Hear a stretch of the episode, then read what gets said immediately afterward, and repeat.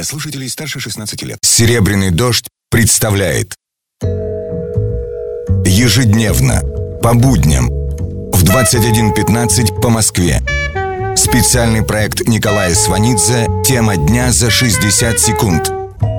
Здравствуйте, это Николай Сванидзе. Президент Беларуси Александр Лукашенко лично сообщил журналистам, что 9 мая на параде в Москве его не будет. Он будет 7 и 8, а 9 нет, поскольку 9 мая в Минске тоже будет парад к 70-летию Победы, и принимать его может только главнокомандующий, то есть он, Александр Григорьевич Лукашенко. Мнения экспертов по этому поводу разошлись. Одни считают, что нечего хлопать крыльями, как слышится, так и пишется. Действительно, 9 в Минске парад, и президенту следует быть в этот день в своей собственной столице, а не в чужой, хоть бы и дружественной.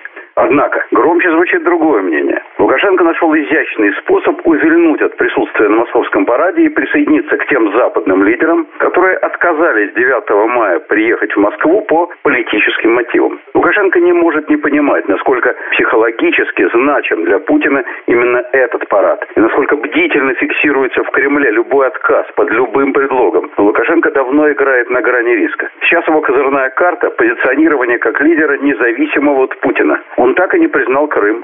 Он делает откровенные словесные жесты в отношении США. Теперь его не будет в Москве 9 мая. Москве придется постоянно покупать лояльность Лукашенко. У него выгодная позиция. С вами был Николай Сванидзе. Всего доброго.